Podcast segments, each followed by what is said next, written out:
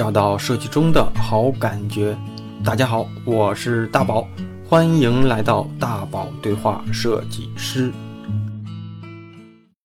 大家好，欢迎来到本期的大宝对话设计师。那在去年的五月份，我和我的这位行业前辈，也是我的职业榜样吧，朱老板做了一次很长的对话节目。那说实话，在我们看来，他真是过出了很多设计师想过却没有能力或是胆量尝试的生活。认识他的时候呢，他已经从微软离职，开始了几年的自由职业。那关于他过往的经历跟故事，如果你还没有收听，那过去的那期那几期节目，可以翻看我们对话列表里的第八十六、八十七、八十八期的三期来收听。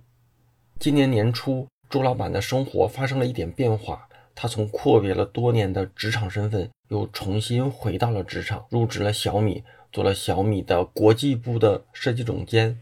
那还有一件就是他出版了他的新书《环冰岛记》，一个呢是职场变化，一个呢是职业之外自己热爱的事情。那相隔一年之后，我觉得又有很多可以分享给大家的故事，所以我和这位前辈约了好几次时间，开始这次的返场对话。那我们开始。今天的节目吧。现在哈，我其实还能时不时的看到过往我跟朱老板对话的早期的这个大家听友们的留言，然后但是肯定还有新的同学啊没有听过早期的节目，所以咱们这次节目的最开始，那先请朱老板给大家介绍一下现在的职业和身份背景。我现在是这个小米海外互联网业务的设计总监。怎么说呢？小米除了就在国际上的哈，在全球的业务中间，除了手机硬件之外的，嗯，基本上跟设计相关的工作都会在我的这个 team 里面。嗯，大概就是这个意思吧。然后一个二十多人的团队，呃，北京二十多个人，然后印度六个人，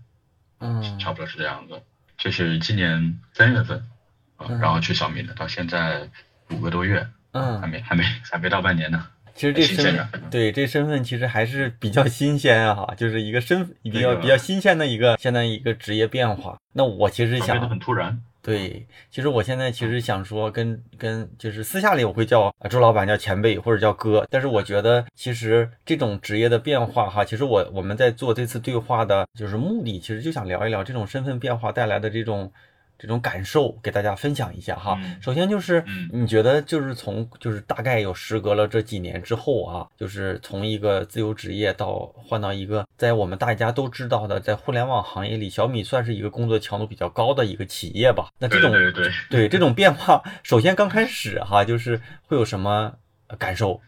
因为这个在这之前，我不是在家休息了四年半吧，嗯，对，四年半的这个自由职业，然后以顾问的方式，嗯，去赚点赚点钱。然后在这四年半之前啊，一直到就是二零一五年的夏天之前，我一直是在微软，啊，那在微软之前就是这个和朋友们创业，一起做了一个招聘的网站叫大街网。在那之前我在淘宝，是吧？然后在在那之前就在搜狐啊等等等等等啊，嗯嗯。因为到现在刚好就是上周，上周这个时候是我工作第十八个年头，嗯，虽然是工作十八个年头，但中间有四年半，接近五年的时间没有上班，所以呢，相当于是我上一份工作是在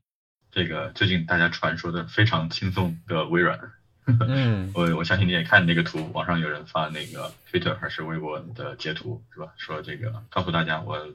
有有一个人这么发的，说告诉大家我来微软上班一个月了，这里没有你想象的那么轻松。而是你想象不到的那种轻松，一张这个图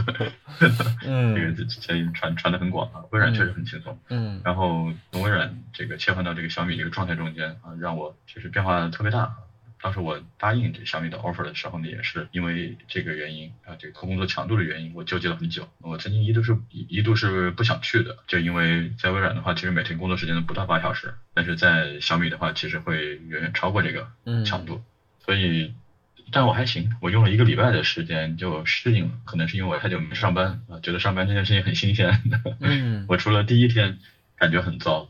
第一天第一天忙得特别晚，第一天开会开到晚上十点半，当然那是一个一个紧急的会议啊，一个临时会议，呃，晚饭以后才开始开。然后而且第一天那个状态是因为我没有在这种高强度工作下的这个工作经验，所以我没有及时吃晚饭。然后在还没有来得及去吃晚饭之前被叫去了开会，但实际上大家一般六点多七点左右吃饭是很正常的啊。我当时想着晚一点点，七点半八点吃没关系嗯嗯啊，结果我没有及时吃，然后就被拉去开会了，一直开到十点半，所以当天晚上我这个胃就非常不舒服啊。开完会，然后从开车回家到家已经十一点半了，然后才吃上东西，所以我当天就在想，要不我第二天不去了，哎呦，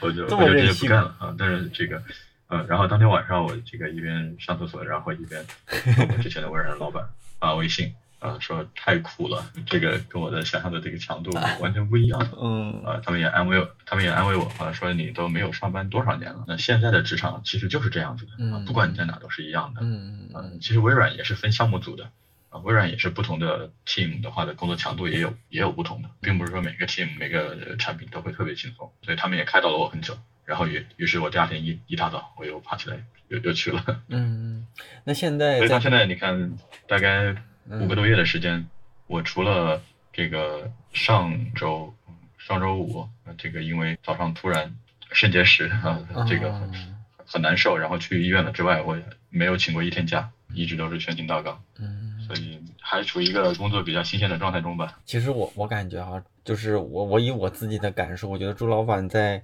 就是给我的感觉就是其实是一个特别，呃就就是就专业之外啊，或者工作之外，其实是一个特别有。嗯，我不知道啊，是是是大男孩儿或者是童 真的感觉。其实其实这样的，你看待问题有的时候其实特别的，就是简单，或者是就是就是把这个我觉得这个对 是我其实我把上班这件事情看得挺简单的。对，把那个其实好多时候我们都会说说说那个，就是有的时候就是做创造性的职业，其实以孩子的视野去看这些东西，有的时候更容易做出一些成绩嘛。因为我感觉是这样的。这个你这句话说的很有哲理哈，但是我没有往这方面想，我就是觉得反正轻松点呗，不要给自己压力吧，然后嗯也都是自己的选择嘛。嗯嗯，那其实你看现在除了工作强度的变化哈，你觉得就是包括说在职场上和自由职业，包括说在早期的就是微软的工作里，就现在最大的变化是什么呀？就包括说那种这种现在的这种呃互联网的这种这种这种工作方式什么的，你觉得会和你之前包括说自由职业上面就是最大的这种差异呃，性？真的挺不一样的，真的挺不一样的。首先嗯跟自由职业比起来，就是现在这种比较纪律化的工作啊，让我每天都时间都规划的非常的规整。以前自由职业呢是说完全按照我的心情，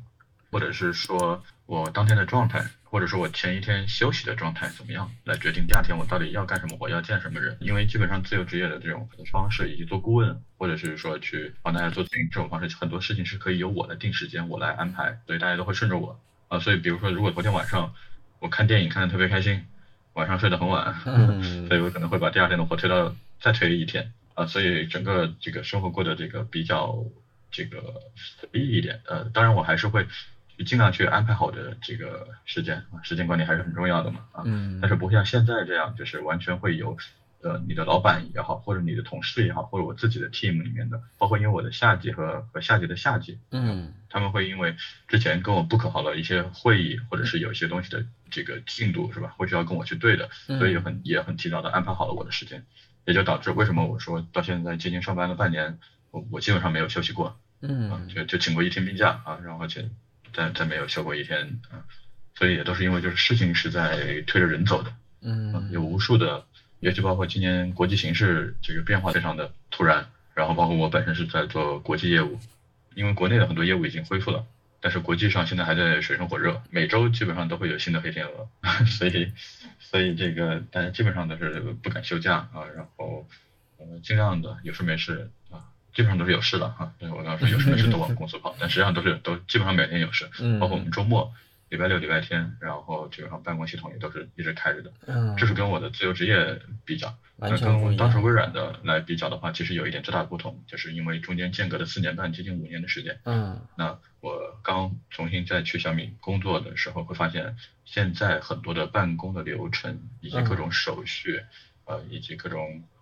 写作的方式，全都变成了线上，或者是说手机终端可可以很方便去操作的。嗯，要知道，在四年半五年以前，呃，很多流程，比如说有人请个假，嗯你可能必须得坐到电脑前打开邮箱，然后才看到那个请假邮件，然后点进系统是吧？然后才能操作完成。啊，现在完全可以凭自己办公的一个这个小米叫做小米人嘛，这样一个终端里头有所有的这种办公系统啊，比如说有你下下属要申请一条内存条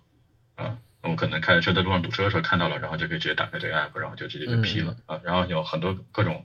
操作的方式，全都变成数字化的了啊。那当然很多人可能觉得我大惊小怪啊，但是因为我中间。四年半五年没有没有工作，所以这个东西我真是没有见过。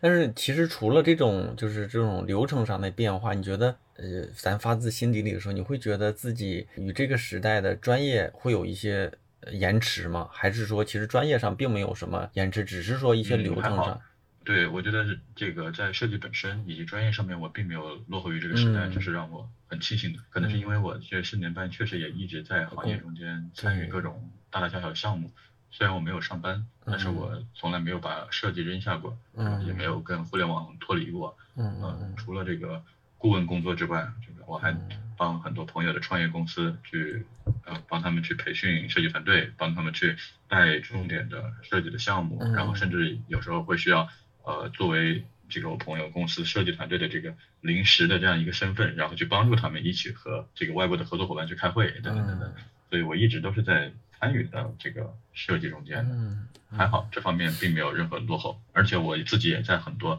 这个有非常多的这种设计大师、设计大牛的群里头。基本上，就算我不发不发言，也能够看到大家每天都在讨论些什么东西。嗯嗯，其实我我印象特别深的就是在你好像确定入职小米的时候，发了一篇公众号的文章。我记得我那那会儿是特别认真的看完了。嗯。然后我我记得好像是说你你大概会聊了一下，就是你过往的这几年的一个工作工作的一个经历，到你最后选择了现在要踏入职场。其实我是希望说，呃，前辈可以把你这个所谓的这个。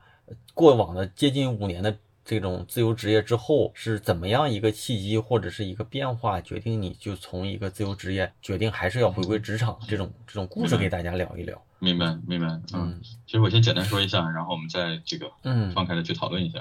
其实那个契机很简单，其实我在里头也写了，其实就是因为这个疫情的缘故。那我过去几年因为不想受这个企业的约束，然后。过一种比较自由的生活方式，然后为了能够到处旅行，啊，随便找到哪儿就能在哪儿待上一阵的这种生活方式，所以才选择了自由职业。自由职业的好处就是，你想工作的时候就工作，你不想工作想休假的时候就可以玩上很久。嗯，比如说你去到一个目的地，你突然觉得。原来我只定了一个礼拜的行程，但是我突然想待上半个月、一个月，我就可以临时改变，我就可以在那待下去，而不用担心我是不是有这么长的假期。这个是自由职业的好处。但其实今年的疫情的影响，你会发现，其实旅行这个事情就已经不存在了。嗯。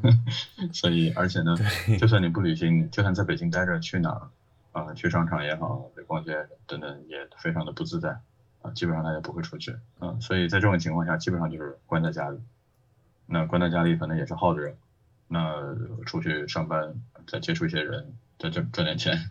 就是很理所当然的事情。就是这是第一个原因。然后第二个原因呢，就是其实这两年的顾问的工作其实没有早几年好做。嗯。因为其实创业的这个怎么说呢？这一波啊，这也不是特别的景气，是吧？这个每年都有很多的项目停掉。那其实，在早几年创业比较火的时候，有很多这种初创的公司，因为它请不到一个重量级的这种设计行业的权威人士去全职上班，所以他会考虑选用顾问的方式，在关键时间点，对吧？帮他去带一下团队，或者是帮他去招聘人，等等等等。但是这个这两年啊，其实很多的这种初创型公司会少一些，这种机会会少一些。嗯嗯嗯。然后，所以呢，嗯，整体上来说吧，我也可能也还有一部分我的原因啊，这个因为我要这个。花花更多时间去带孩子，所以也不太想去主动去再去寻求太多太太杂的这种顾问型的工作。嗯，这是第二个原因。那第三个原因就是因为孩子的问题。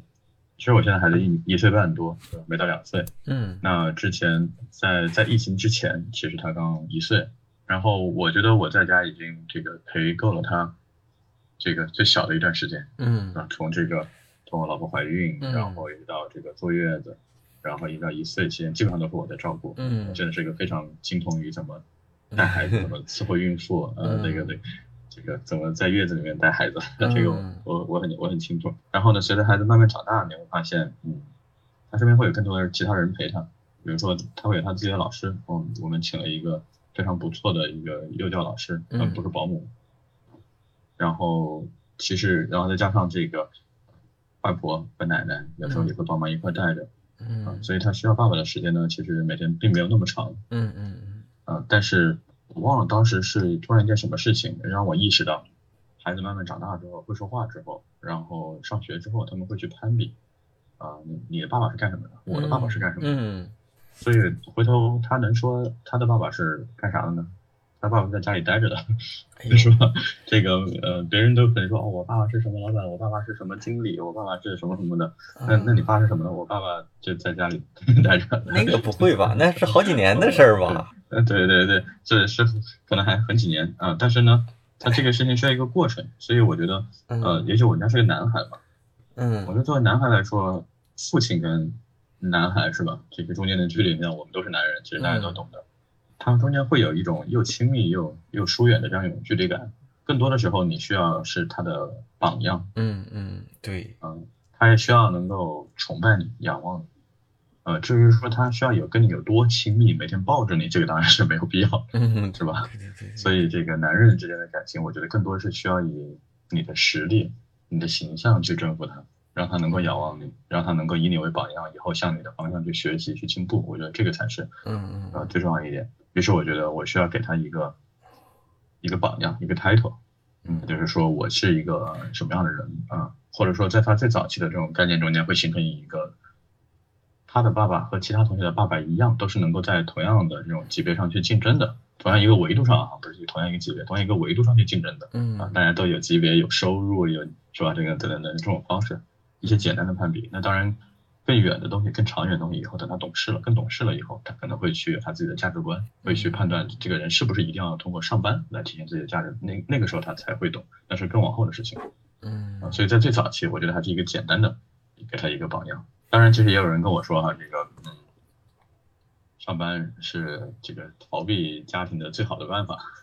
逃避带孩子的最好的办法。但是我我印象当中，你你当时好像真是全职奶爸，负责带孩子什么的。对对对对，我我觉得这就够伟大了。事情，对对对啊，因为我觉得还是挺想做一些未知的事情，所以带孩子来说，对我来说是一个挺未知的事情，而且是没法想象的事情，也没有办法从其他的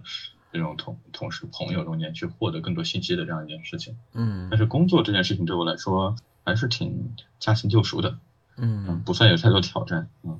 所以刚刚说的这三个原因让我做出一个这个决定，然后回到职场。嗯，然后再加上还有一个补充原因，就是，嗯、和小米聊的还挺不错，呃，嗯。原本其实只是帮小米的朋友去找这么一个人，找这个职位的人，嗯。然后找着找着一直找不到合适，嗯然后就大家开玩笑说，朱老板，要不你来吧？嗯 我说也不是也不是不行，我说我这最近也正在考虑这件事情，但虽然我没有考虑过小米啊，但是我也在考虑是不是重新上班，然后然后我们就就借着这个话题然后聊下去，嗯，然后因为疫情嘛，因为疫情，所以就是大家也不用约地方见面聊，是吧？也不用正儿八经去公司面试，嗯大家就直接这种线上拍个视频啊，然后几个级别的老板一聊，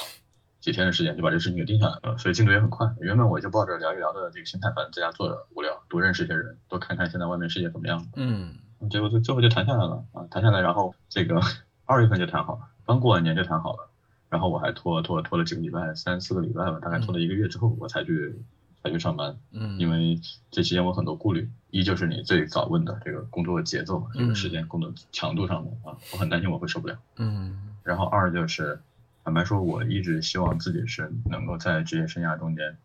把这个服务的品牌一个级别一个级别的提高。嗯，所以这个从我的主动的角度来说，我从来没有想过我会加入小米。所以当时拿小米的 offer 之后，确实我也犹豫了很久。这并不是说这个小米呃，也并不是说这个什么匹配不匹配的问题，而是说我的我的我的志向，呃，可能不在不在不在这个品牌，嗯，嗯对，小米还是对小米和这个雷总还是有很他很牛逼的地方，嗯这就是我当时的这个想法，或者说我我从来没有想过往这个方向去。哎呀，前面你说的这么真诚呢啊，这个 这个适合往外播吗？啊，没事没事，这个这个我跟我老板其实也聊得挺透彻的，哎呦，我觉得坦诚点好。嗯，我觉得前面这块儿，其实我我我包括咱们节目这么久了，其实我我都特别一是不太想触及本身，不管是哪个嘉宾自己过往公司，因为因为谈到公司，总会有一些话可说可不说，能说不能说的哈。但是我更更多的就是希望咱们这个对话里面聊，就是个人，就是本身个人的一些想法、一些感受。所以我其实，在咱们这次的对话，一是咱们聊这个。呃，就是这种自由职业的这种身份变化。第二呢，就是我想聊一聊，就是这些年这五六五五年左右到你现在全职差不多这个经历，就是你都做了哪些事儿？就是哪些你认为可以直接给大家分享的一些事事情？然后还有一些我想知道的，你可以先说，然后我再提提一些。好的，嗯，这几年到底做了啥事儿？哎呦，其实我们上次沟通的时候好像也也说说到过吧？对对对。嗯，刚才其实我也提到了，就帮很多朋友的公司会做一些设计顾问，嗯，对吧？这有做这种线上数字营销的，嗯，然后也有类似于这个这帮崔健，对吧？做了很长一段时间的关于他的各种跟这个互联网相关的，他自己有一些创业想法，还有包括他一些演出，还有一些他自己的作品的数字相关的这种这种传播，包括他自己的那个公众号，嗯，等等这种相关的，嗯，其实也都帮过他很多。很多人可能理解的设计就是设计，但实际上从我的角度来看，设计不光是设计，包括创意，嗯，整个想法，嗯，它最终可能不一定是由一张图一张图决定的，对对对，来来展示出来，它很很有可能最后是以多种方式，对对复合的方式，对对对对，去产出个作品。但这个作品呢，可能不是一个比如说单纯的写字的人能够做到的，或者是说不是一个单纯的做产品的人能够做到的，它可能会需要你通过你的设计思维。嗯，去综合很多很艺术性的东西，也包括很多很有创意的想法，包括或者是说某一些工具啊，声光电是吧？各种东西啊，可以运用上的。还有就是会帮一些品牌做一些线上传播，比如说帮特斯拉啊做一些线上传播的活动，都是从这种设计和创意角度出发去做的一些事情。还有帮这个宝马、Mini Cooper，然后做过一些这种车内这种数字化跟互联网结合的一些新的玩法。嗯。等等等等一些小的产品，虽然有很多是没有没有上线的，但是基本上够我这个养家糊口，嗯，很好玩嘛。而且我自己挑项目也会挑一些以前没玩过的。嗯，如果是说单纯找我去帮忙啊设计一个设计一个应用的界面啊 UI 或者等等的话，那除非是说我们这个之前大家关系就特别好，或者是说我很仰慕。啊，这个项目的创始人啊，等等可能会参与，但是一般来说可能不会去，不会去再接这种这种应用设计啊或者网站啊什么这样的活。嗯，我会接一些更加丰富的。这是一个项目一个项目回顾，其实也很难去去去追忆啊。包括游戏你要明白，我现在脑袋里面全都是我这半年的在小米的工作。嗯，除了这些业务之那个之外，还有那个个人的事儿啊。嗯。个人啊，你指的是哪些个人啊？就是比如说，拿了一个拿了拿了一个奖嘛，嗯，一个服务设计这个，嗯嗯，我我其实想说一个啊，就是，就是应该是在今年四月份吧，其实你又出了一本自己的书吧？对，我就是咱可以聊聊这块儿。对，新书啊，因为其实我没上班的这四年半中间，应该是出了三本书，嗯，第一本书就是在我当时辞职从微软离开之后半年，就出了一本翻译的书，那是翻译的这个。关于苹果的设计的一本书，然后在那之后，因为很积极的写公众号呀，然后包括知乎上的一些东西，于是呢就会有这个出版社当时想找我一起就把这些写过的东西，然后做一本书给出版了。所以这是我一七年出的那一本书，啊，就很多杂七杂八什么东西都有。嗯啊，那本书其实我个人不太喜欢，但是卖的还不错。对。那就说明什么？那就说明市场验证过，其实 啊品质还不错。大部分对大部分的受众还是比较喜欢鸡汤类型的东西。那对于今年四月份出的那本书呢，叫《环冰岛记》。嗯。啊，《环冰岛记》是看着像本游记。嗯。但它实际上是个小说。这本书其实写好很久。我一五年去的冰岛，对，一五年在我从微软辞职之前的一个月，就是我用微软最后的年假啊去了冰岛，然后回来就写这个，然后一到一六年、一七年。其实就已经写差不多了。当时计划是一八年出版的，然后结果一八年开始，国家对于这个书号管控的特别严。嗯。一八年、一九年基本上只有比较著名的作家，或者是说出版社确定你的书一定会卖得很好，然后你才会优先拿到书号得以出版。所以当时这本书原本是打算一八年就要印刷就要开始卖的，啊，所以因为书号的缘故，一直拖到一九年，然后也拖到二零年。然后我到一九年夏天的时候，终于和出版社把这本书的合同签了。然后签完合同之后，我自己再重新 review 就整本书的书稿的时候，就觉得很多东西可以改，嗯于是又改过两版，就到了这个今年过年之前，然后才把中稿交给出版社，然后再加上这个排期、印刷等等等等，然后就到了今年四月份。嗯嗯，出版行业是一个很慢很慢的行业，呃，如果你说真的想做一本好书的话，是挺慢的。但如果只是说想弄这个这个冲着一个话题包装出来卖钱的话，那当然是可以很快。那我觉得这本书可以给大家聊聊吗？这怎么一个背景？然后现在是个嗯对，是个小说嘛啊，然后很多人看书名会以为是个游记，嗯但实际上它是和我这些年在认真写的这个一些小说题材是怎么很很典型，很典型是我的风格。嗯我其实一直想寻找一个自己写作的一个和一一一个怎么说呢，和别人差异化的点。大家其实你做设计也都知道了，就是嗯你的作品必须要跟别人有风格上的差异，嗯你才能够被人记住。嗯、如果大家都写职场，你也写职场，没啥意思。如果别人都写这种都市传说啊什么的，那种也也没啥意思。嗯而而且呢，我个人是很不喜欢各种网文类型的东西的。嗯，我更希望就是说，首先你写的东西能够被出版社的专业的编辑人群，有很多年丰富经验的这种责编、主编、总编，他们认可，能够确定你的东西能够被印出来出版啊，拿去卖啊，然后我觉得这才是，这就是你对你的作品第一个认可，对吧？嗯，而不是说一定说就甩出去让让广大的读者来认可。啊，嗯因为现在就是大家普遍的审美水平是什么样，其实我们大家也都清楚。然后做设计师，尤其是像我们现在做到这个阶段啊，有这么丰富的经验来说，其实对于广大是吧，全国这么多十几亿人的这种嗯审美水平来说，我们其实可以可以猜得到，就是现在市场上卖的好的书，卖的好的东西。不一定是真正的好东西，但是真正的好东西，真正好的书不一定卖得好。嗯这个逻辑其实大家应该都清楚。所以呢，我的目标呢是要真正做一本写一本我自己觉得好，并且我自己的朋友包括出版社也觉得好的书。但这本书最终会卖的怎么样，啊、我不敢打保票。嗯，所以包括我跟出版社的总编聊的时候，我们最后确定签合同的时候，大家也都认可了。他们认为 OK，我认为这本书也充分的表达了我想传递的东西，我们可以把这本书推上市面。至于它到底销量怎么样，啊，我们都无所谓。但是这本书应该卖的还行吧？因为我看评价特别好。对，还行。呃，不是这个你不能看评价，因为评价特别好，就意味着看的人少。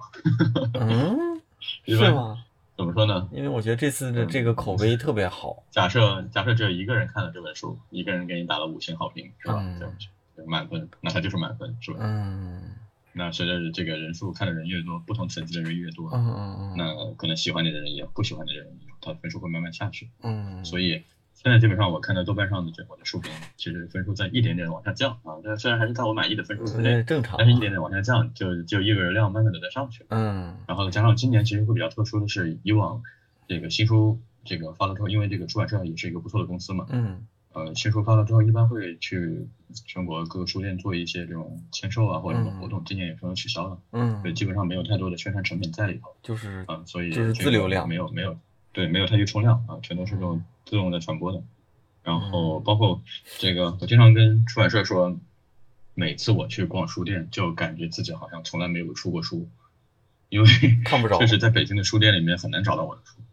啊嗯，，但是总是有朋友从这个其他地方的这个书店，然后这个看到我的书，然后拍照发给我看啊，嗯，然后这个跟各个书店的选书的这个可能观念不太一样。比如说西西弗这种书店的话，可能会更多的去选一些大众化的一些书，卖的最好的书。然后我自己经常去逛的 Page One 这种书的书店的话呢，它其实会选呃一些最好的书。嗯，所以呢，我基本上这两两头都不靠，所以在这个对于假设你自己开个书店，很有可能你也不会去推我的书。你你问我，我肯定推呀，那这不认识作者，我肯定推呀。是，谢谢谢谢谢谢捧场啊！但是我哎想，如果我自己开个书店的话，我也会像西西弗那样。嗯 那些那些书卖的好是吧？这个这个毕竟门也那么贵，这个嗯要把钱赚回来。因为实体书店其实已经活得很困难了，嗯所以完全可以理解大家要怎么去操作这件事情。嗯那这本书我觉得去聊一下内容，就是大家可以在豆瓣上可以看一下书评啊，叫《环冰岛记》嘛。嗯说是个旅行故事，但实际上书名叫《环冰岛记》，但实际上里头是关于关于四个地点的啊，冰岛这一个故事，嗯，夏威夷一个日本好像，呃，日本一个故事，新西兰一个故事啊，你发现都是岛国啊，不，这个夏威夷不算岛国，夏威夷算是美国一个岛，嗯，这个美国的群岛啊，嗯，我是挺刻意的去设计的这样的一个情节，基本上都是各个岛。然后呢，这发生在这各个岛的这些故事呢，其实每一个故事跟下一个故事中间人物有关联。然后你把整个所有的几个故事看完之后，联系到一块儿，它是一个完整的一个情节。这个我就不做太多的剧透了。但是实际上我在写这本书的时候，其实想的是说怎么去把啊整本书从头到尾设计成一个很精妙的结构。然后我希望就是大家哎每多看完一章之后，发现哎。原来藏了这些东西，然后整本书看完之后，发现哦，原来最后和最开始啊，原来会有这样的一个关系。这个其实是我在我在我自己写的书的这个推荐序里头，我忘了是写在书上了还是啊在豆瓣上，其实也提到一点是，呃，这是我妻子给我的一个鼓励哈，当年，呃，说你应该想想，就真正写一本自己喜欢看的书，自己想看的书。嗯嗯嗯。那这本书确实我写来写去改来改去之后，我自己看了很多遍啊。虽然我谈不上特别喜欢，但是我真的很愿意看。然后我我个人特别喜欢中间夏威夷那一章啊，那张我是在那张我是真的喜欢啊。我又反复去看，然后自己个人很喜欢。但是整本书哈，中间一本书嘛，你不能确保每一个章节都是特别完美、特别优质的。嗯啊，它会有一些嗯，我个人不太满意的地方。但是为了整个的情节而言，我去考虑它是该存在的。嗯，哎，所以我建议是。嗯，你说，就是我我我印象特别深哈。其实这本书我在跟跟前辈对话的时候，我我还自己买了两本。然后本来当时想的是我们能够见面的时候亲笔当面求签名啊，但是现在也是因为疫情啊、工作呀，咱们没机会见面。但这个事儿我以以后后期会补上。然后我其实也也在看咱们豆瓣上，其实有一个有有一个人在短评里面留言哈，就是说他他写的是不是不认识的人以为是小说。熟知的人知道是自传，我不知道你看没看到这句话，或者是说对这句话怎么去理解？这应该是你的朋友吧？这个短这写短评的人好像是书中出现的一个角色的原型啊，应该没没记错，他应该是应该是他，嗯，是不是名字只有一个字是吗？嗯，对对对，对，那个这本书的封面啊，然后换了很多朋友帮我画，因为你知道帮一个设计师来做封面。是个很辛苦的事情，嗯，但但会有很多要求。但是你这个封面当时会想好吗？因为我我可能九月份到十月份也会发自己的书，其实我是嗯大概脑子里想的挺清楚的，封面应该是什么样，所以基本上只要做出来，嗯，你可以自己画嘛，嗯。但是那个，因为对于我而言的话呢，你知道做一个作品，嗯，我希望是有很多我欣赏的人能够加入到里头来，嗯，所以呢。最后这个封面设计是请的一个现在定居在加拿大的一个插画师画的，然后书里头另外画了关于我刚刚说的这四个地方是吧？新冰岛、新西兰、日本，这个夏威夷也有几个地方这个的插画，然后是我请了一个我很喜欢的纹身师，然后帮我画的插画，嗯，然后封面上有两个人是吧？嗯，这书里面出现过的两个人，对对对，一男一女，对对对，然后其中一个人呢就是你。他的原型就是你刚才说的写这个短评的那个人，哦，是这个样子的，嗯，所以呢，他其实很了解整个故事其中一部分，嗯，我只能说他只能了解这个故事中间四分之一，所以他可能会觉得是像自传，但实际上你要知道，就是作品嘛，一般是来源于生活，高于生活。如果是完全架空生活的话呢，我不觉得我有那个能力可以把纯虚构的东西写得特别好，嗯，所以他肯定是说从这个真实的生活出发。然后，就，有的去去联想、去扩充啊，去丰富这个人物啊。然后我的习惯呢是，我会把我身边很多人的故事的特征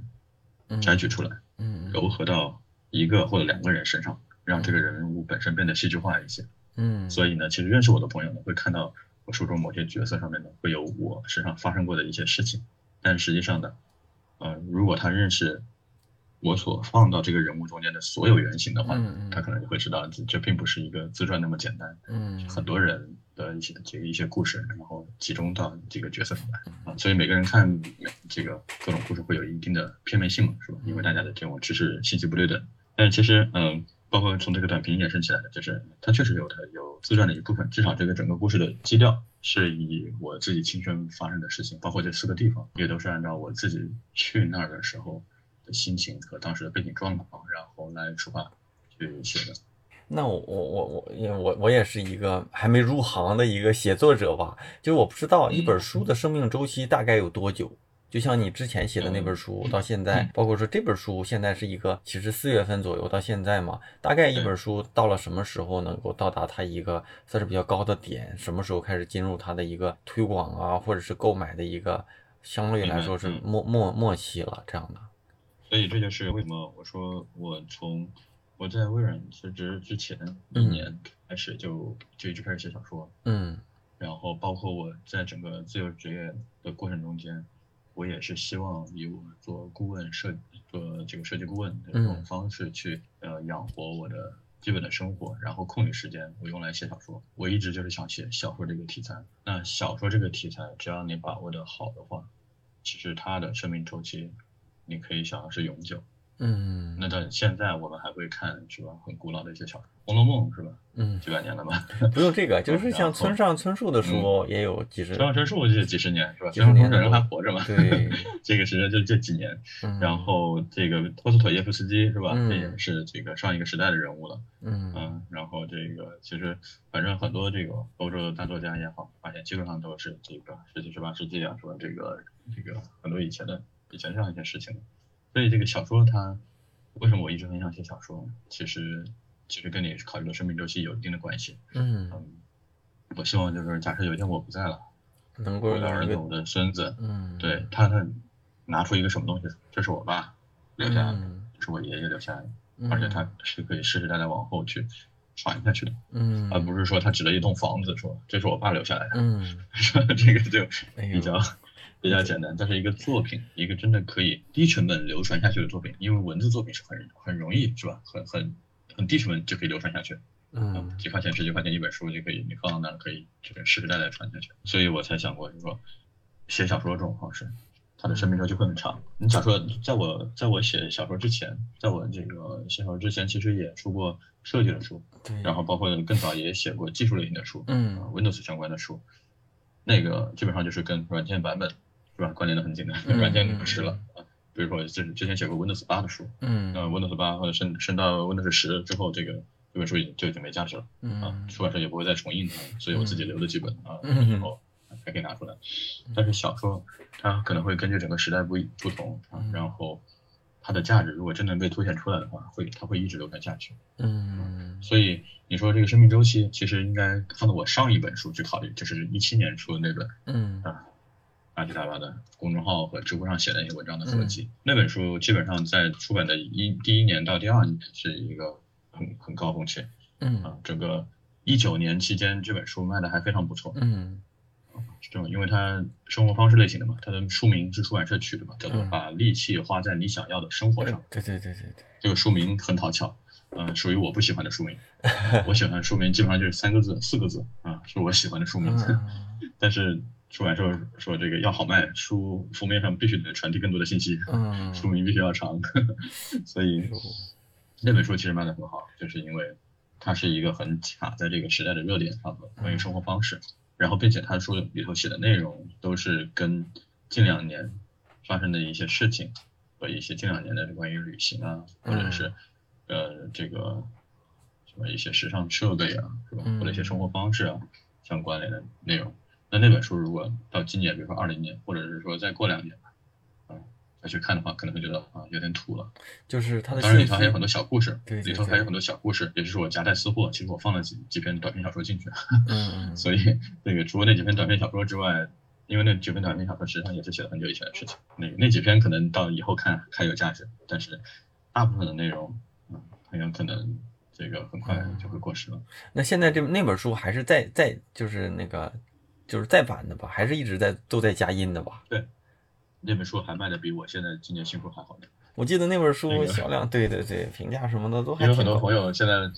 朋友这个捧场，有时候这个比如说买今年的《环冰岛记》，然后他发现之前那本书他没有买，然后就两本书一起买了。嗯，有很多人都是这样，两本书一起买了。然后我记得还有啊，还有一个节点，就是也是那个，一个是你入职小米之前，你发了一篇文章。我记得还有一个阶段是我看到你一篇文章，就是就是你说呃入职之后的一个变化，就是工作占用了你的时间比较多嘛，然后你过往固定的一些学习、阅读、写作的时间被压缩了。其实我想说的就是，当你被压缩之后，你的心态有没有什么变化？或者是遇到这种冲突，你怎么去平衡你自己想要做的事儿和你必须要做的事儿这种关系？呃，一是找解决方案，二是安慰自己。找解决方案其实很很好找，就是 嗯呃，我现在在上班路上哈，因为我家离公司挺远的，嗯呃，早上过去一个小时或者是一个小时十分钟、二十分钟，正常，早上会堵车。晚上回来半个多小时啊，三十三十多分钟。嗯，呃，山上面的路上我干两件事情。呃，前一段这个走四环和这个八达岭高速的时候，我会一直开着喜马拉雅听书。我用了喜马拉雅这么多年啊，然后也最近才开始，因为上班之后，然后才开始给喜马拉雅充会员。嗯，有很多书就是没时间看，但是我可以听，是吧？嗯，啊，嗯。因为我这现在一直还听的主要是一些小说，呃，尤其是听这种很厚的小说。我有一本小说叫做《卡拉马佐夫兄弟》，特别长、特别长、很著名的一本书，然后我到现在还没有看完。于是我这这段时间我都是一直在上班路上听。啊，那本书很难啃，尤其是开头一段啊，就很难带入进去，所以反复的听。啊，所以你平时看书反正也要花时间，在上班路上堵车，或者是上班路上也干不了其他事情，我就可以干这件事。嗯。那还有就是小米嘛。这个下了高速之后到公司那段路，虽然不长，但是特别堵。嗯。前段时间特别堵，呃，那段路至少半小时，所以那半小时时间我是拿着手机在背单词的。啊。嗯。啊，在车上怎么背呢？我想我也想学学。背啊，就是这个，反正就往前挪啊。这个把手机举到方向盘上，反正你也看得见前面。啊。然后一个单词一个单词往下翻，用软件嘛。啊。给大家推荐这个扇贝单词。啊，你用扇贝是吧？我好，我我用的是扇贝单词，好用吗？咱俩可以沟通一下。我我我在微软的时候替微软这个这个赞助过扇贝单词的开发啊，所以对扇贝的朋友还是一直挺有感情的。我用的是默默背单词。我不知道，我最近也听说了，我最近也听说了这个，但是我从来没用过。啊，呃，扇贝因为虽然这个 UI 做的比较丑，嗯，但是我觉得用起来还挺方便的，所以我一直用扇贝。然后，所以，所以这就是我上班这个路上我能做的两件事情。然后中午，小美自己的健身房，嗯，我中午和这个晚上这个吃饭之前，嗯。会去健身房，大概会一刻钟到二十分钟锻炼，时间不会特别长，然后也不会让自己出特别多汗，因为会影响。但是基本上就是也能够把一天我需要的运动量凑齐为一个标准，然后我在家自己买了一台这个健身单车，啊，所以晚上回来如果这个运动量还不够的话，睡觉之前我会蹬一蹬单车，嗯，然后确保一天的运动量是足够的，嗯嗯，所以你看这个基本上就把看书。呃，还有，然后还有中午啊，中午有午休时间嘛。我吃过午饭之后，其实我不太明白为什么吃过午饭之后很多人会睡午觉。我好像不太需要睡午觉，嗯，我也吃过午饭之后，一直到两点之前，我基本上就是看书。嗯，其实也就只能看半小时，因为我在十二点到十二点半基本上在健身房，嗯，然后十二点半到一点多一点可能在这个小米的食堂吃饭，然后剩下的时间可能就回到作业上看会书，半小时看书。那我其实这个一坐下来。整个这个是每天这件事情都做到，我也觉得已经很充实了。嗯，然后再加上晚上回来半小时的路上，这个听一听书，或者是有时候晚上觉得想放松一下，我就听歌。嗯，所以这件事情都做到了。嗯，这就是找解决方案。然后另外一种就是找安慰嘛，这个就自己安慰自己。呃，写作这件事情是没办法继续的，暂时。啊。但是其实我回想，呃，我在家待了四年半的时间，其实也不是每天或者每个月都在写东西。嗯。因为没那么多东西可以写，你得有有素材累积，嗯，对吧？有很长一段时间的累积和这个，你得有输入才会有输出。那所以我觉得去体验新的职场的生活，去认识新的人和新认识的朋友们，是吧？共事工作，然后再看新的书，然后随着这个世界上各种新的事情在发生，啊，这都是在累积我自己这个素材，然后以及在完善啊，或者是丰富我自己的心智，是吧？这个。让我自己的这个想法也好，或者是这个思考水平的高度啊等等的，我就往前进步的这样一个过程，觉得可以期望就是说我下一次再交出作品的时候，应该会比上一本书可能又往前进步了不少。嗯，因为我对这个世界的看法又会不太一样了，尤其是今年发生这么多乱七八糟的事情，是吧？所以大家可能对这个世界看法都会不太一样。所以我觉得这这种安慰其实也挺合理。那那个后期有有那个，比如说哈，后期有那个咱们自己的这个下一本书的一个写作或者发布的一个计划吗？我其实有三本书已经写，还有三本书已经写好了，一直放着。然后一本是个短篇，一本是个短篇小说集，嗯，很有可能会在明年，嗯，会出一个短篇小说集。嗯，这个之前已经跟出版社选好稿了，但是今年发生这些事情之后，然后我有时候晚上睡觉之前，我睡觉之前会正儿八经看会书，拿 Kindle，嗯，是躺着看会书，那是真正的看书时间。会有时候会翻一下自己以前写的东西，就会发现有的东西我觉得已经，嗯，它不可能不需要被出版了，嗯所以这个短篇小说集可能会删掉一些东西，会添加一些新的东西。所以我想着就是说在明年吧，先以这个新的这个小说集为一个目标，嗯，先出来再说。其实还是一直都是在路上，并不是说因为工作之后有些东西就会被搁置。对，我觉得这个计划嘛，包括现在我和我自己的团队也总在那说，我觉得人是不能停下来的。嗯，即使你暂时转个弯去干一些别的事情，所有这做的这些事情都是要为你之前的一个长远计划、十年计划、五年计划、三年计划、一年计划去做准备的。你必须得一直是那个方向去走的，而不是说我走的路上很迷茫，左转了之后就忘了我还要转回来到以前的路上。有的人左转，左转再左转，然后发现还在原地，是吧？嗯，你可以转一下，然后你就记得到了合适的时候还是得拐回来，然后继续往前。弯路是可以走，但是转来转去，如果还在原地的话，这就不叫弯路了。嗯，这叫原地踏步。其实像咱们过往对话里，我我一直都会问嘉宾，包括我之前也问过你，就是大概你在当时自由职业的时候，一天是怎么度过的嘛？然后我其实想想听一听，包括你刚才其实也说你过往就是有一部分的时间是怎么度过的嘛？能不能让朱老板给我们大家聊聊现在呃就是正式的这种进入职场的这种上班之后，现在的一天是怎么样的？嗯，现在一天早上到公司先给先给大家开个晨会，因为我在北京有一个差不多。二十多个人，接近三十个人的团队，嗯，然后在印度还有一个团队，嗯，还有六个印度的设计师，然后早上会开一个晨会，然后同步一下这个呃昨天做了些什么事情，然后今天做什么事情，这个晨会很短，啊十十分钟左右，然后上午的时间可能会处理一下这个直接跟我工作相关的事情，或者是说跟具体的呃项目，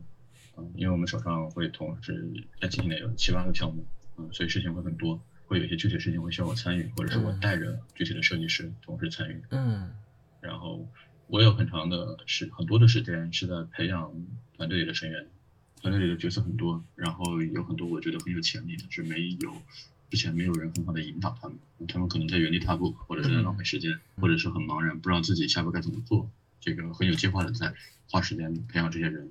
有一些是技能上的培养，还有一些是管理上的培养。嗯，我下头还有几个主管。对于他们的管理能力该怎么样去提升？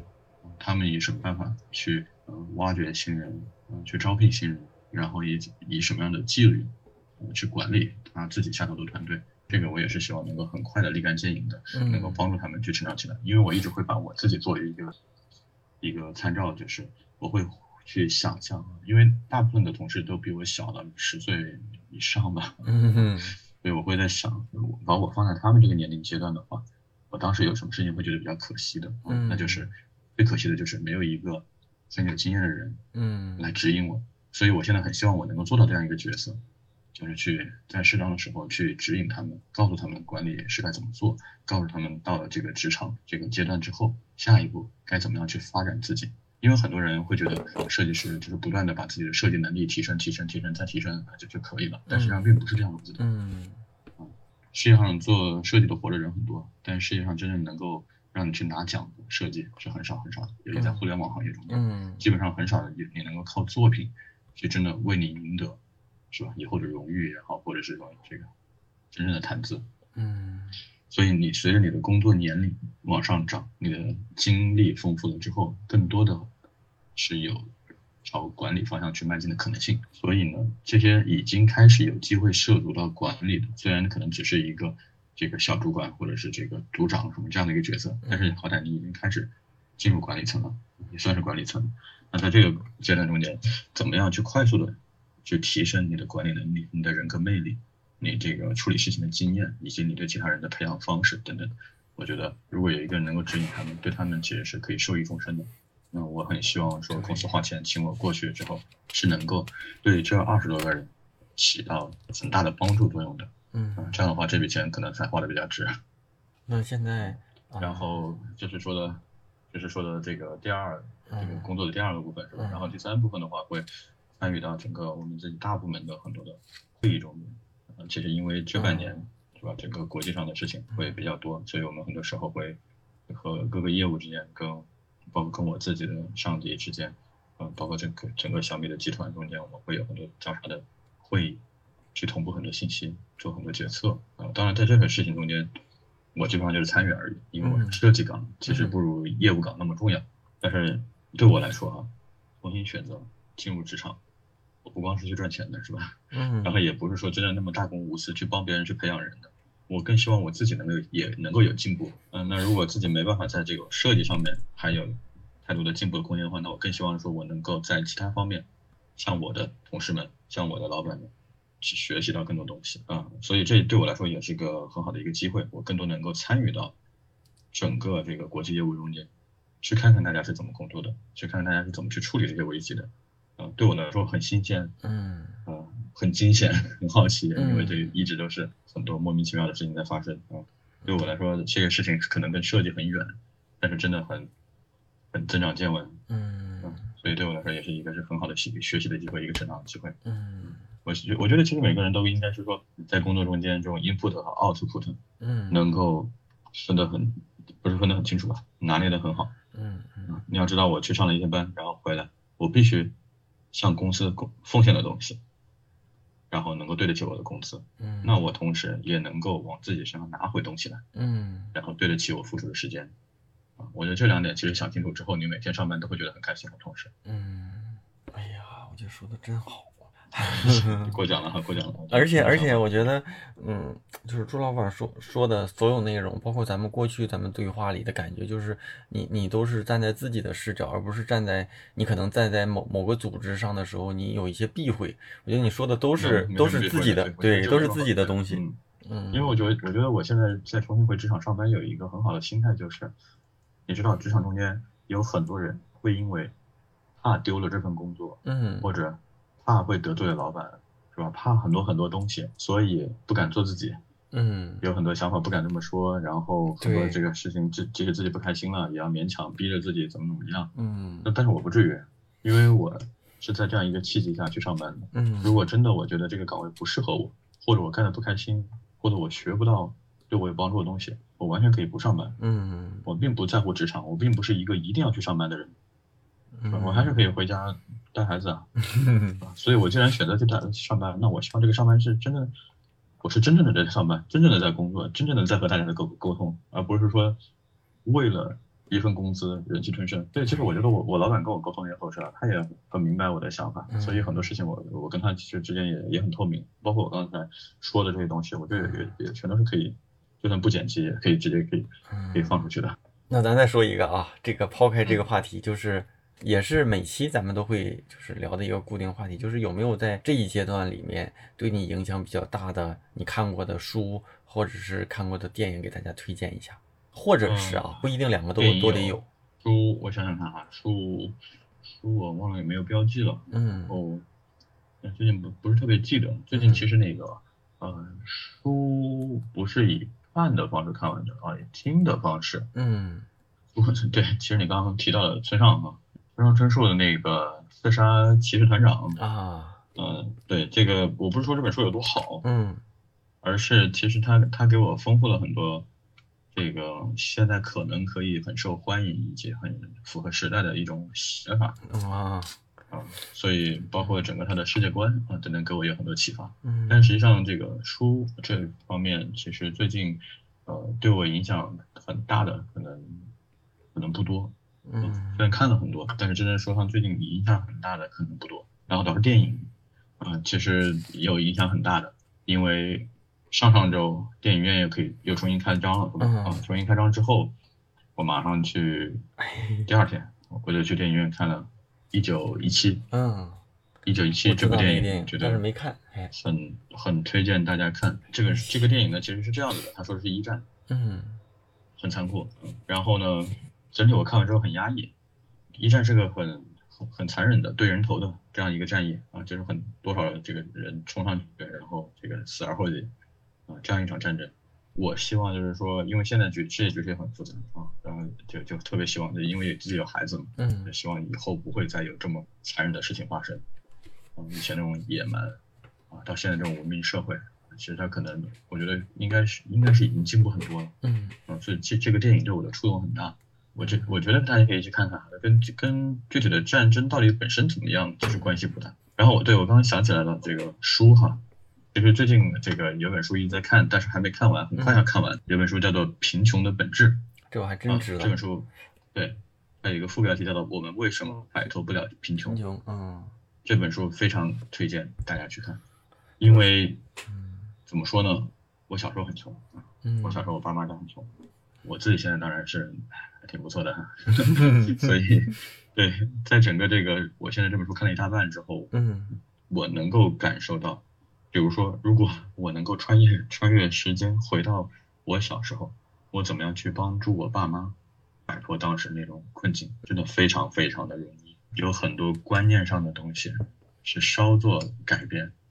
人就可以活得完全不一样。但是你在那个层级中间，你是永远看不破这些东西的，明白啊？嗯。只有我们像我们现在我们这一代，经因为经历了互联网。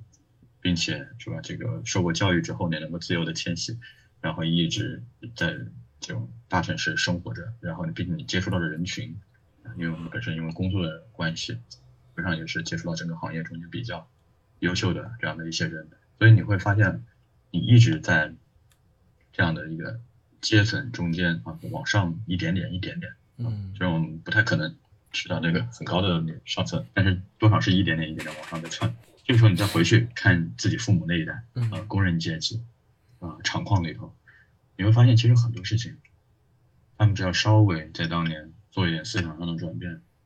改变一些习惯，嗯，哦，其实就很容易能够走出来。那其实我现在也会看到我自己认识的人中间，包括我现在的同事中间，嗯，也会有有那么很顽固的贫穷观念的人，嗯。这种贫穷并不是说你一定会这个收入少，而是说他跟你的消费理念，以及你把你的钱花到什么地方去啊，这样的一些想法是直接关联的。嗯，我很建议大家看一看这本书《贫穷的本质》。对，这本书还是好像好几年前就出了，一直知道。对对对，不是一本新书。对，但是一直都都还没来得及看，但是里面有一些案例我是知道的。嗯，对，就是以我们现在在这个互联网。行业中间啊，也算是算的还可以的人，去看那些案例的话，嗯，确实会觉得，嗯，好像是吧，这个挺可惜的，挺简单的一件事情。实际上，当你真的自己在那个案例中间的时候，你真的没办法去跳，这个坐井观天嘛，嗯，没办法跳出这个观念，去回头去检阅你自己。嗯，好，那我再问一个比较可能会稍微犀利一点的一一个问题啊，就是就是在未来。前辈最希望或者最期待的一个工作和生活方式应该是什么样子呢？我还是希望自己能回到一个自由职业的一个状态中来，真的。哎，我觉得自由职业其实是我，呃，还是觉得这个很向往，因为时间自由啊。其实你对照刚才的《贫穷的本质》这本书来说，嗯，反过来说的，嗯，什么是最宝贵的？什么是最大的财富？那就是时间。嗯，呃，尤其是我今年四十，在这个年龄节点的时候，你时间慢慢的是少了的，是吧？尤其是当我又把很大一部分时间卖给公司之后，你会发现时间这东西越往后过越少，嗯，所以我还是希望说将来还是有机会能够回到自己能够完全把控自己的时间的这样的一个状态中间来，嗯，那还是能回到我自己想看书就看书，想游泳就游泳，想带孩子出去玩就带孩子出去玩的这样一个生活状态中间，那还是希望这整个世界环境越来越好吧，嗯，世界环境不好的话。你也没地方去旅行，然后这个游泳馆也不开门，所以所以整天看书，整天在家里窝着也也也不行，对这个那很综合的啊。但今年挺好的，就是帮我省了很多钱，因为我以往每年的收入基本上除了房贷之外，就是花在机票和酒店上，所以今年没有旅行的话，机票酒店钱全省了啊。但是买车也挺费钱的。买车还好，车怎么说呢？车又不是买完了这个钱就没有了。嗯。当你想换车的时候，它还是能够再抵一部分钱的。嗯。虽然很多人把车这个事情，这这其实这个其实就是我们刚刚说的贫穷的本质这件事情上面。嗯。有很多人会觉得车是吧？这个这个呃消耗品是吧？买回来第一天它就贬值了。嗯。啊，那其实说只要你自己方便了，只要你自己开心了，贬值了就贬值了又怎么样了？啊，比如说我今天吃东西吃的很多，很费钱，但我吃的很爽。啊，那那吃东西的钱总是该花的嘛。那其实车也是一样，嗯你不可能是说买回来一个车，它帮助你生活过得很好、很方便等等等等，然后你还拿它当理财工具，它还增值了，那不可能，嗯，是吧？你的幸福是当然是用钱换来的，嗯。那因为前几天不是北京大暴雨嘛，啊，之前其实我也我也有朋友一直在说他的生活观念，他觉得不买车啊，觉得现在打车这么方便，是吧？我这个想爽一点，我就打个豪华车、专车等等等啊，然后。我日常随意一点，上班我就就打个普通的啊就可以了。嗯，那我想知道就是在北京大暴雨那天，你得花多少时间才能排上队打上车？就算是豪华车，是不是是不是豪华车涨价那个价格是不是一定能承受得起？也不一定。嗯，我觉得车是一种生活方式，车是相对于这个刚才说的这种《贫穷的本质》这本书上，其实我觉得我很庆幸我自己在我自己还没有车的消费能力的时候。就突然一时兴起，斗胆买了车。嗯，啊，在当年是这个也十多年了。那个时候，我觉得这是我做出了超越我自己当时成绩的一个很大的一个决定。嗯，然后伴随而来的其他的很多决定啊，都会对我整个这个生命历程有非常大的帮助。但买车其实就是这么一个例子。嗯，可以细细品一下。嗯，哎，我发现其实，嗯，朱老板作为一个算是一个。设计的一个专家哈，但是我们其实你你跟过往其其他大部分嘉宾里，咱们作为一个设计视角的，就是那个嘉宾吧，就是聊的内容都不太一样，所以我觉得对，所以我觉得是讲画什么东西啊，或者是研究哪个设计师啊，我我不太不太想讲这些东西。嗯，其实每次聊完之后，我们发现，哎，给给大家都会注入一些新的思考方式。然后也不是说呃说专业，也不是说说什么作品，也不是说说说什么职业，但是很多东西。但你发现我们还是说的设计好吗？我们说的是设计自己的人生。你看这么说还能包回来？可以包，我我经常跟大家这么说。嗯。因为我们每周会这个有一个设计组一个周会，我经常会给大家去讲一些我自己的分享。嗯。所以我觉得我这段时间对大家帮助挺大的，是说我我也把同时今天我跟你说的这些东西输出给了我所有的这些二十多岁、三十岁。嗯，的我们设计师这些这些人，我也希望帮助他们能够活得更加的明白一些啊。其实真的很多事情，你设计的方式去生活，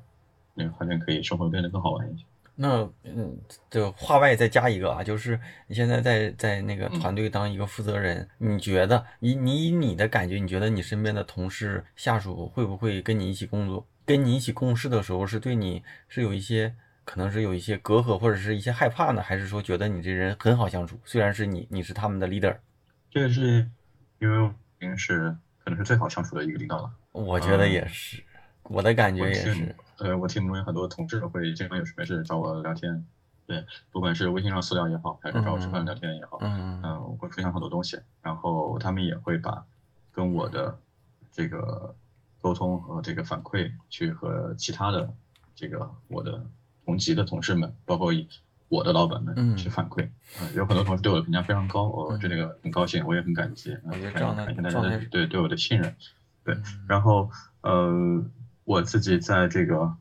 到公司三个月的时间，然后大家一起凑钱给我买了一买了一份礼物啊，啊，也让我很感动。然后给我礼物的时候呢，他们还一起拍了一个视频短片送给我，嗯，啊，那个时候我基本上真的是。挺挺也是热泪盈眶，因为所以我会从从这些东西中间，我我会感受到，其实大家还是挺喜欢我的啊。那其实隔阂也是会有的，因为年龄相差很大，嗯，所以呃有一些同学呢，我是希望他们能够更多的这个敞开心扉啊，去跟我去沟通关于职业发展啊，或者等等相关的啊。嗯。甚至有时候我会直接让他们换座位，换一个人坐到我旁边来。大家有时候就很怕，有的人不敢坐到我旁边来啊，这个还还是会有的。嗯。然后包括有时候也同事中间可能有某些问题不敢直接和我说，但是如果我让我下头的二级主管、三级主管们，然后直接再去跟他们去沟通的话，可能才可以了解到一些事情的具体的情况。隔阂隔阂也是有的，但是我希望尽少的这尽量少哈，然后更好去化解他们。当然，这个完全消消失是不可能的，毕竟年龄差很多。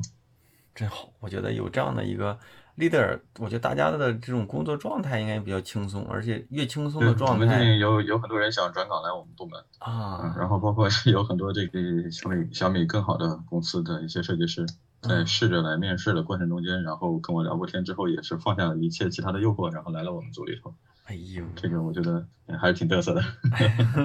我觉得咱们我们也在持续招人哈，我们还在持续招人。嗯，你可以给大家聊聊现在大概都招什么样的岗位？我觉得虽然整个小米的小米的 HiCom 其实全锁了，嗯，暂时不招人。但是我这边呃，我的计划一一直在有在招啊，因为我希望就是。在这个目前这个行业的这样的一个比较紧张的一个情况之下，嗯嗯，能够尽量多的储备一些更好的简历，嗯，然后并且我们可以在一直在聊着，因为整个行业中间其实人才流动性其实还挺大的，嗯，说不好哪天我自己组里的同学就是吧被另外一家公司高薪给挖走了，嗯，这很正常，我也我也会很高兴啊，如果你确实是能够以高薪挖走，就证明你的能力，嗯，是吧？就证明这个团队满足不了你，我觉得这对个人成长是个好事，所以呢，我要。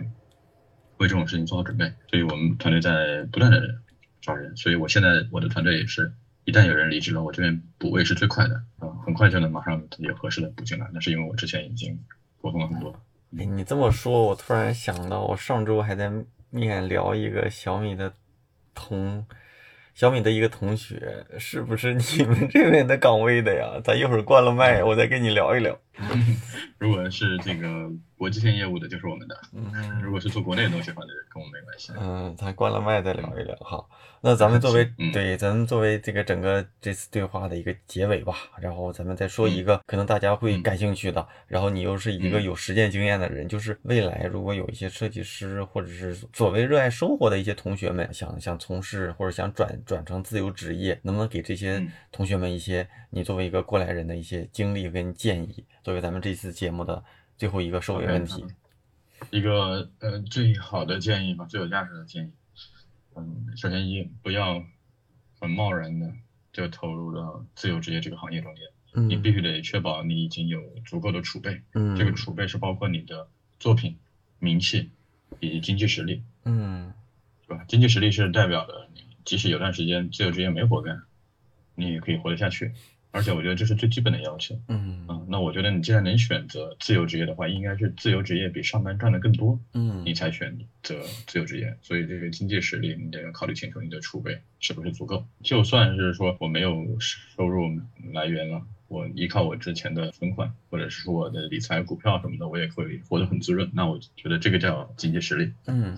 那还有就是其他的储备，就是作品的储备。我真要出去做自由职业的话，假如我做一个设计顾问。我有什么样的代表作品能够拿出去给人家看？以前这个东西是我做的啊，做的很牛逼，所以你这个东西我可以做得更好，或者是说至少不会比之前差，是吧？啊，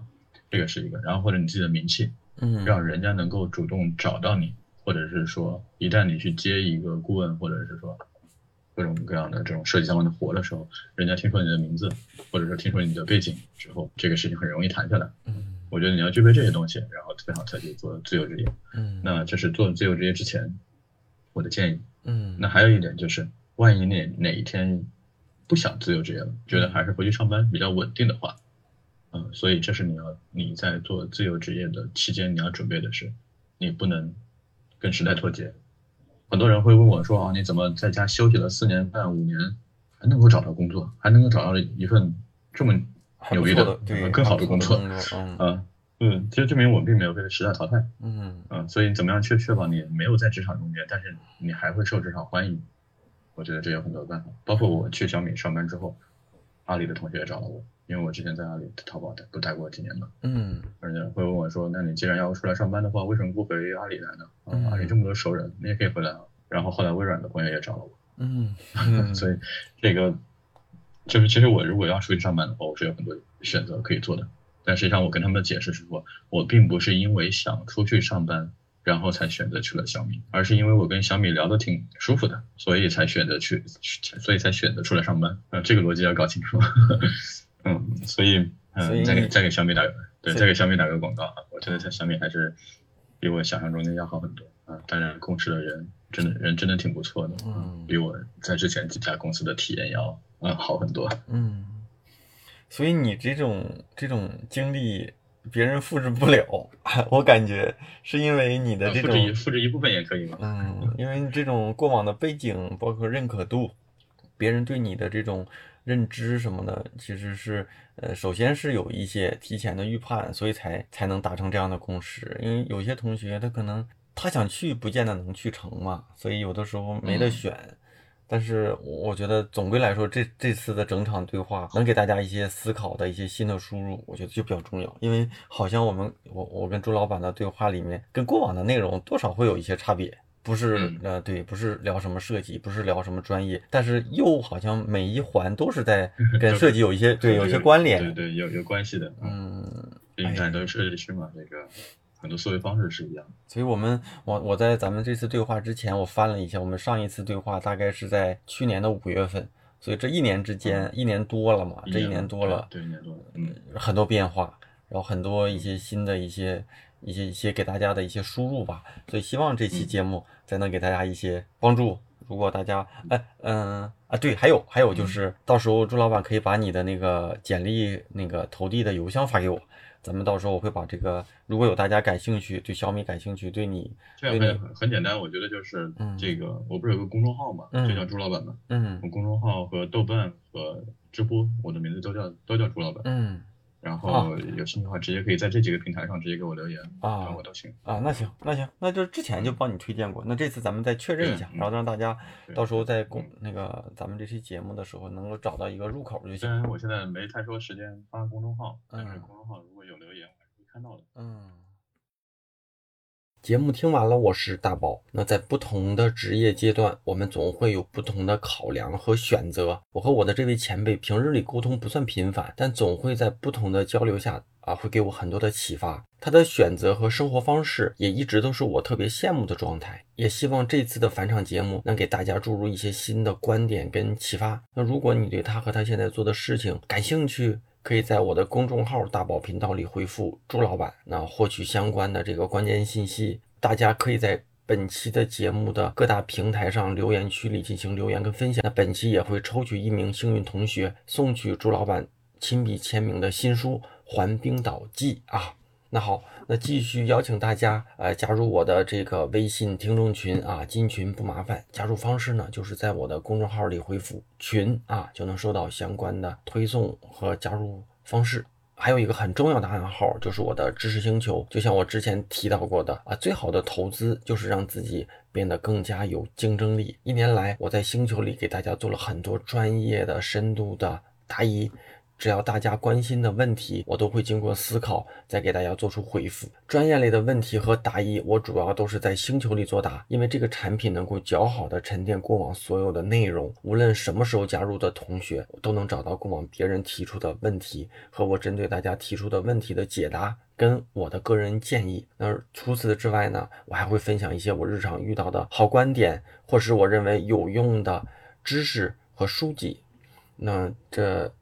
一年多来，已经积累了几百条的这个精华内容和十几万的深度答疑。大部分初入职场的设计师遇到的那些职业困惑、专业困惑，我估计在过往的这个答疑里都会有所解答跟涉猎吧。那也一定都是经过我认真思考过后给大家做出的解答跟建议。那推荐给也许在职业路上有困惑的年轻设计师。再者呢，就是大宝对话设计师的忠实。听众，如果你自认为你是我的铁杆粉丝，那也欢迎上车补票啊！加入方式呢，还是老老的一个固定的、永远不变的方式，就是在我的公众号“大宝频道”里回复“归队”，归来的归，队伍的队，就能收到一个弹出消息，扫码呢就能加入。那虽然是付费社群，现在一定是进群最合适的时间啊！虽然我每次都会重复，种一棵树最好的时间是十年前，第二好的时间呢就是现在。当然，只有进群的老同学才知道这里面到底有多大的价值啊！那好吧，节目结尾再次感谢一下打赏的同学们，推荐大家在我的公众号里面打赏啊。那第一位同学台啊 T A I，下一位同学是一头像素啊，一头像素，下一位同学是风景，疯子的疯，景色的景啊。再下一位同学是咪咪莫萨啊，M I M O S A 啊，我也不知道我读的对不对，，MIMOSA 啊。下一位同学如日方升啊，再下一位同学啊，这这个铁杆小粉丝八大名，还有最后一位铁杆小小粉丝冬雨已逝啊。